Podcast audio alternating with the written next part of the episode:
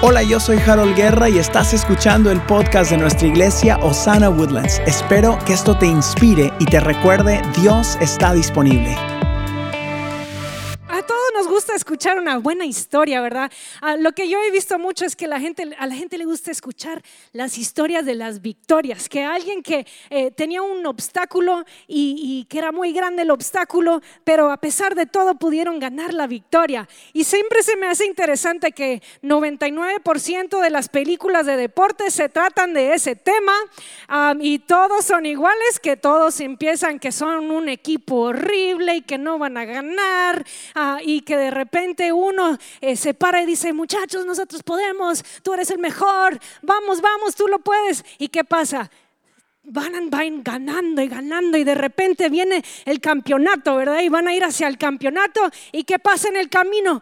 el bus eh, se va y tiene un accidente y, de repente todos están eh, adoloridos y no, y nuestro mejor jugador, el que nos motivaba, ahora está en muletas, tuvo que ir al hospital y no, ahora vamos, pero vamos a ir al campeonato aunque sea y van aunque sea y juegan todos adoloridos y, dicen, no, no, no vamos a ganar y van perdiendo y de repente, ¿qué pasa? Llega el mejor jugador y dice, aquí estoy, en sus muletas llega y yo voy a jugar, vamos a ganar, chicos. Y entra al, juego con sus muletas y ¿qué pasa? Ganan, pues claro. a todos les gusta esa historia, ¿verdad? Bueno, ¿y por qué nos gustan esas historias? Nos gustan porque forman parte de nosotros, ¿verdad? nuestras historias de las batallas que tenemos y las victorias que vemos en nuestra vida, eso nos gusta y nos gusta escuchar las historias de otros. Entonces hoy vamos a hablar del el poder de nuestro testimonio. Todos digan, yo creo en el poder de mi testimonio. Ahora, ¿qué es mi testimonio? Yo sé que mucha gente quizás está aquí sentada diciendo, pero yo no sé qué es esa palabra, nunca la había escuchado. Ah, vamos a hablar un poquito de qué es un testimonio y voy a usar este, esta ilustración.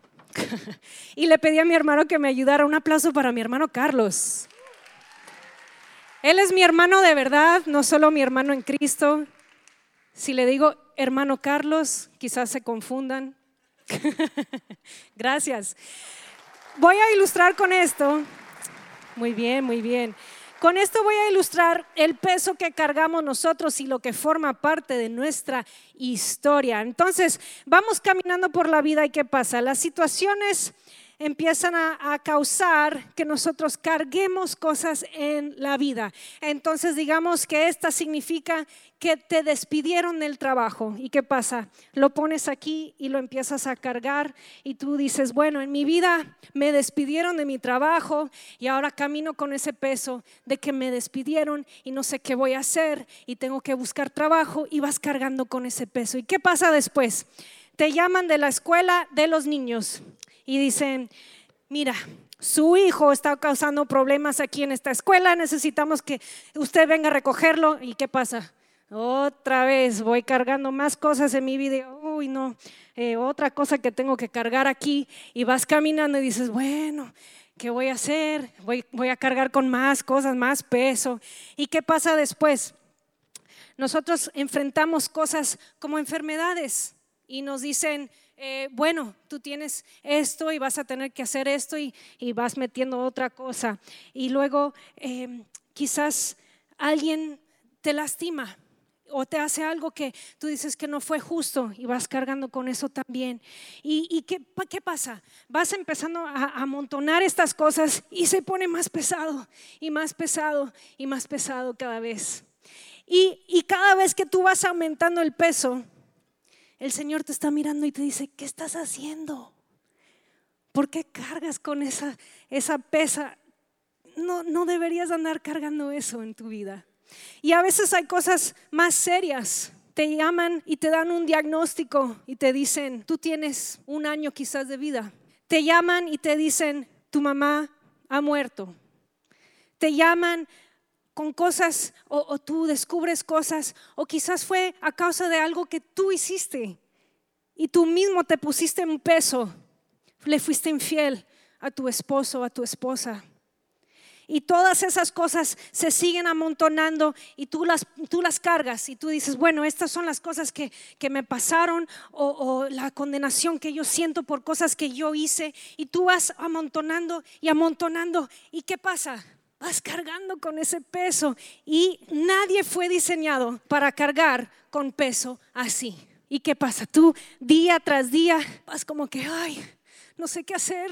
Me siento tan sobrecargado con cosas y me siento tan débil. Y te puedo decir por qué. Es porque estás cargando con todo esto. Y el Señor te ha ofrecido una solución.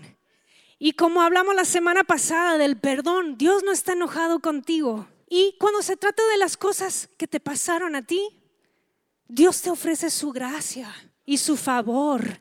Si tú estás listo de aceptarlos, ¿cuántos lo quieren aceptar en esta mañana? Entonces, vamos ahora a, aumentar algo. Y esta carreta que viene eh, por aquí va a representar el perdón y la misericordia de Dios. Y Dios te dice, mira, ahí está nomás, deja tus cargas, déjalo ahí, que yo, yo ya hice esto, yo ya gané la victoria para que tú no tuvieras que cargar con todo eso. Sí.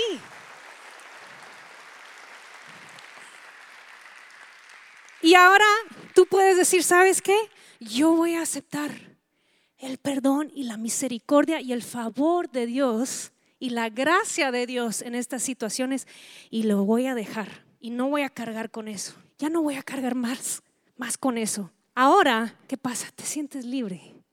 Y si aceptaste, como decía el pastor Marcos la semana pasada, si, si tú aceptas el perdón de Dios, tú te liberas de todo eso.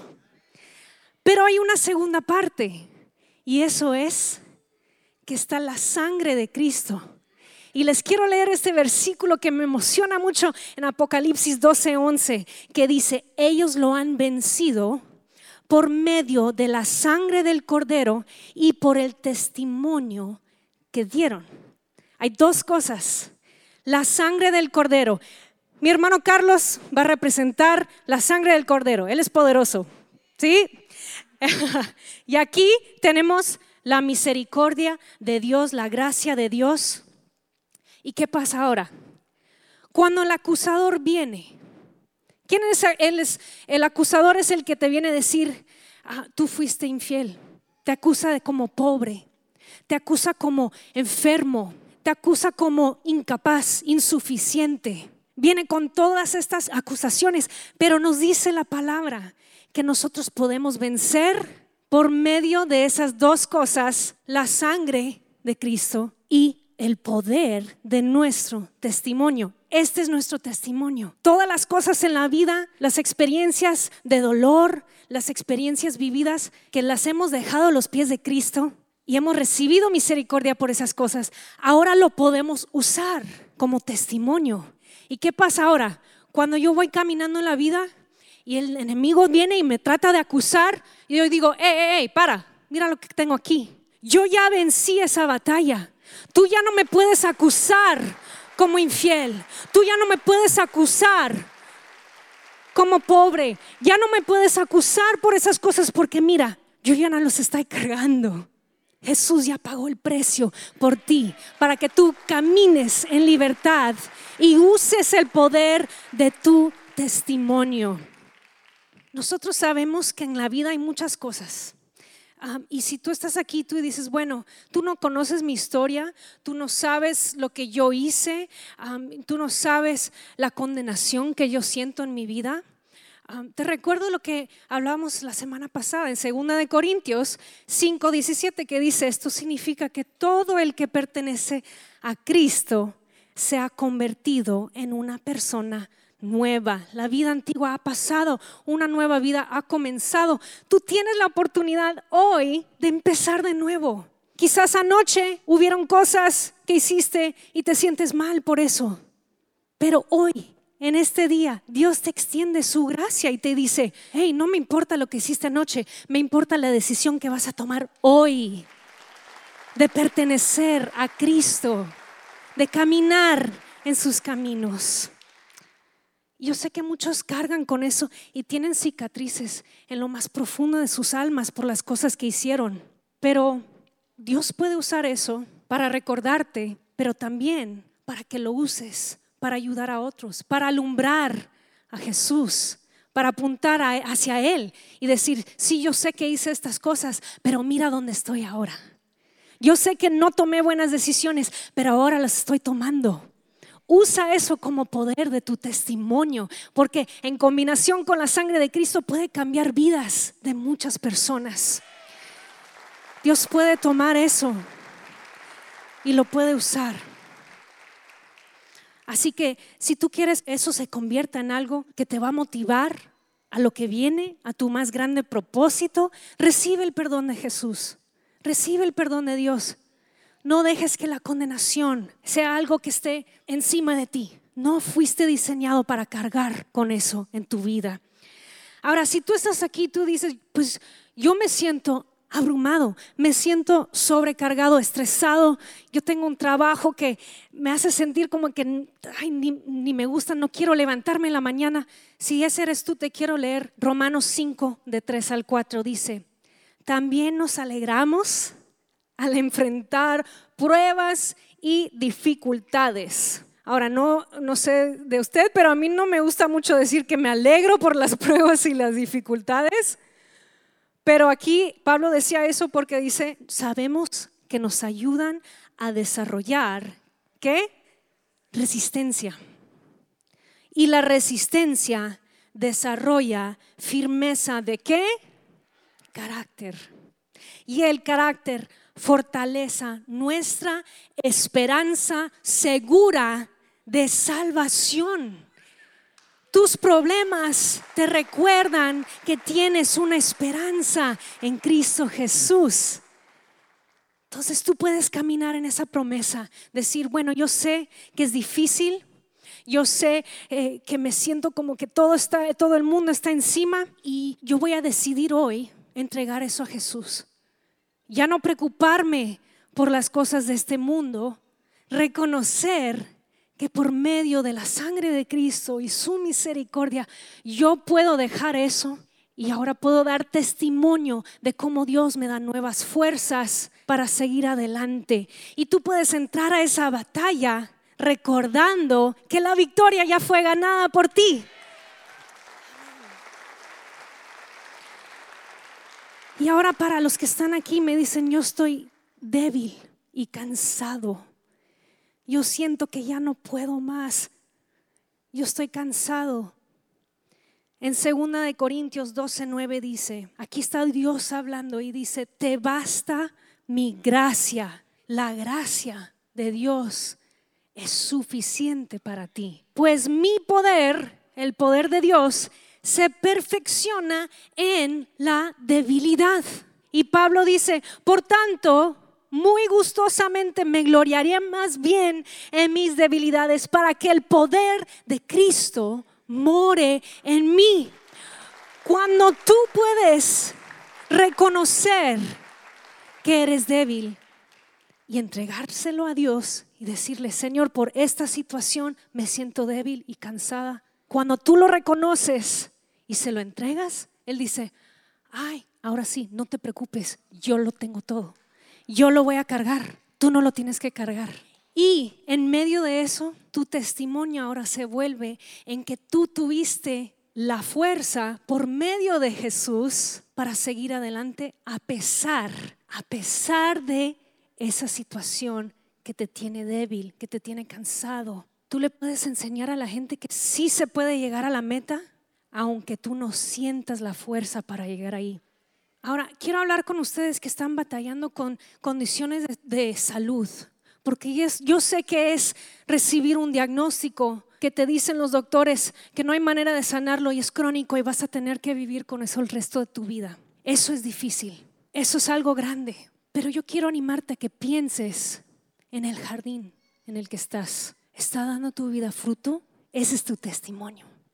A veces el punto no es ser sanado en lo físico, es reconocer la grandeza de Dios y nuestra dependencia de Él a pesar de nuestra condición de salud.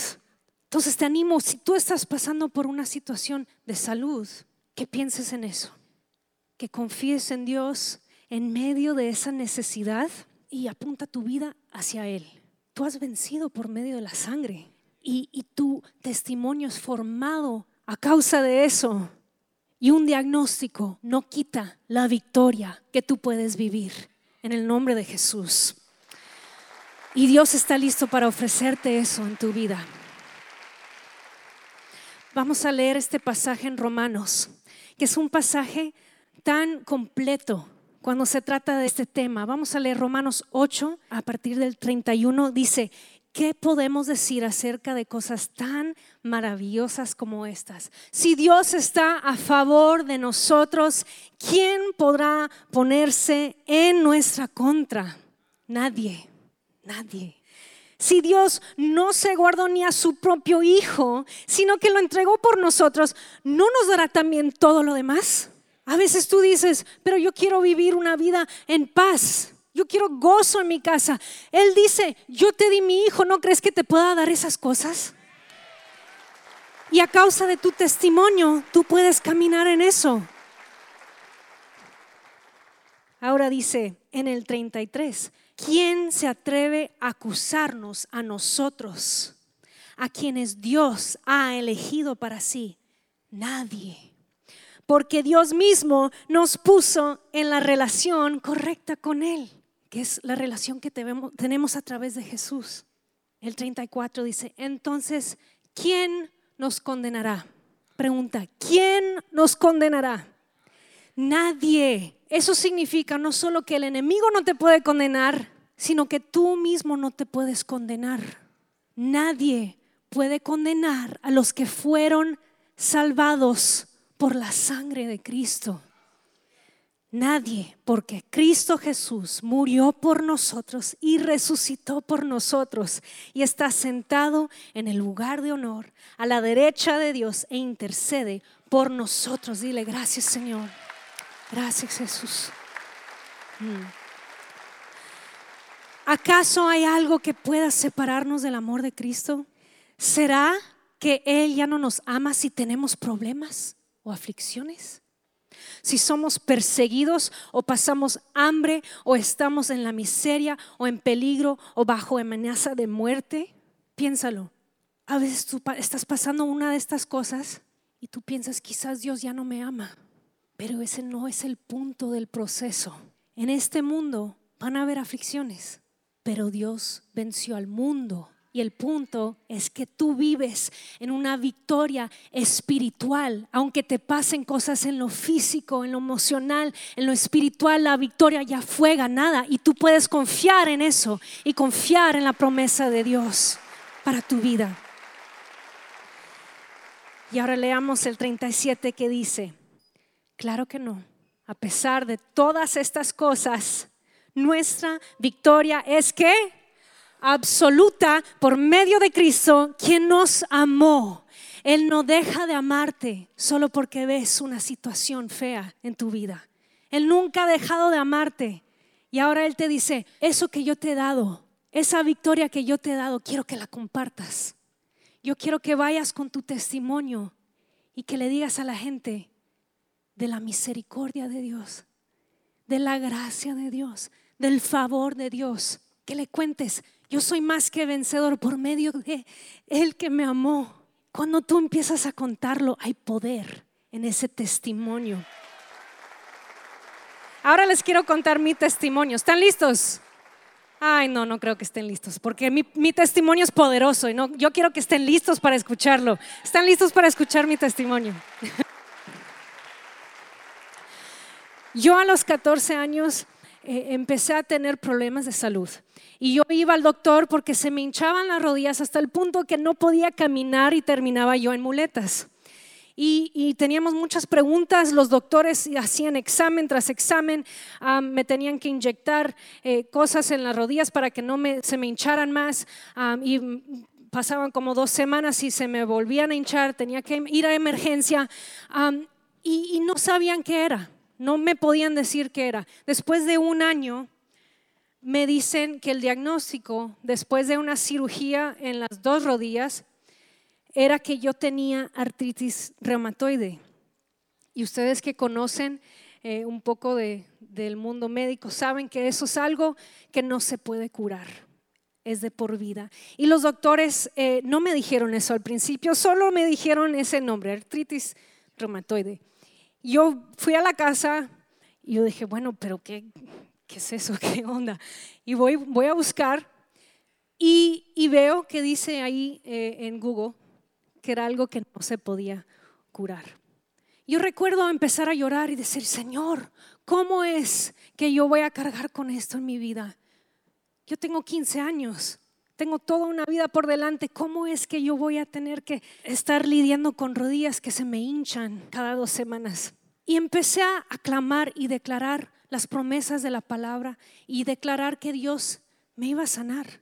Yo lo creía con lo más profundo de mi ser. Yo decía, Señor, yo quiero ser sana, yo creo en tu poder, yo creo todo esto que hablamos en la iglesia y yo quiero ver mi sanidad.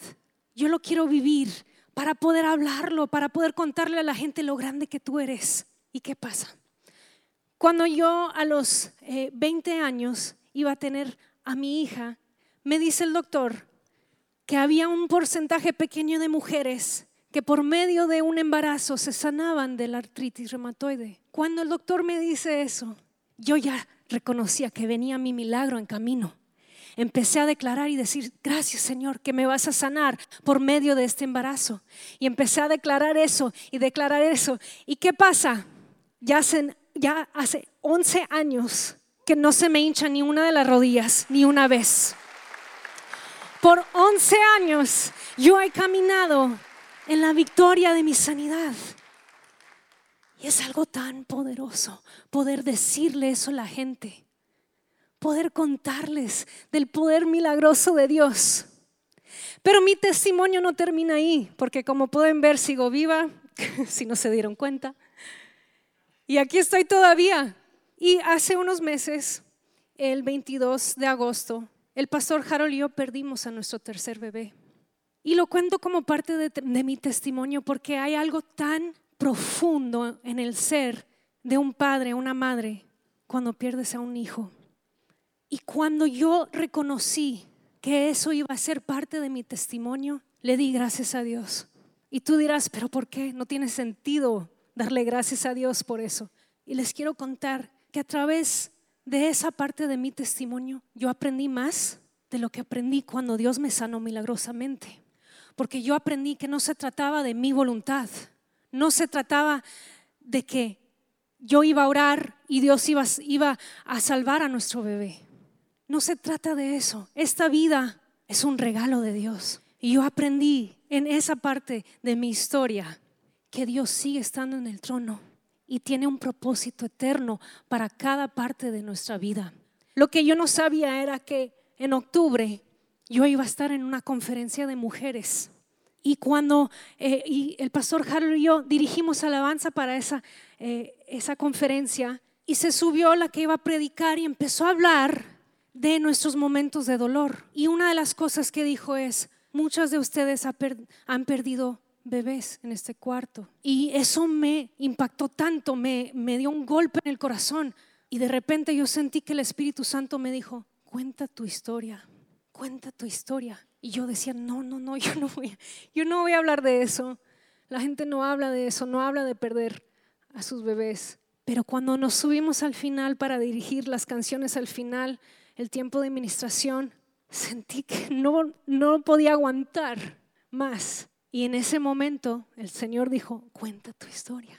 Entonces paré todo, toda la música y les empecé a contar que el día que fuimos a que nos dijeran, que ya no había nada en mi vientre. Ese día regresé a casa y me senté al piano en, nuestro, en nuestra casa y empecé a cantar una canción que dice que aunque tú no muevas las montañas que yo necesito que muevas, aunque no abras el mar que necesito cruzar, yo voy a seguir confiando. Y al contar mi historia, aunque a mí me dolió y aunque a mí me puse incómoda. Yo decía, no quiero contar eso. No es algo que cause que la gente se ponga alegre.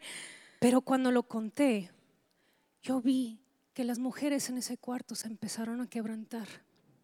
Y se me acercaron más de una docena de mujeres después de ese evento a contarme su historia de perder a su bebé. Y el poder de ese testimonio es que ellas me decían, gracias por recordarme a mí, que aunque no pasó lo que yo quería que pasara, aunque no sucedió algún milagro, yo puedo seguir confiando que Dios tiene buenos planes para mi vida. La victoria fue ganada, amigos y amigas. Y nosotros no tenemos que cargar más con nuestras aflicciones, con algún diagnóstico, eh, con nuestros sentimientos. Tú puedes seguir adelante un día a la vez por la sangre del cordero, por el poder de tu testimonio.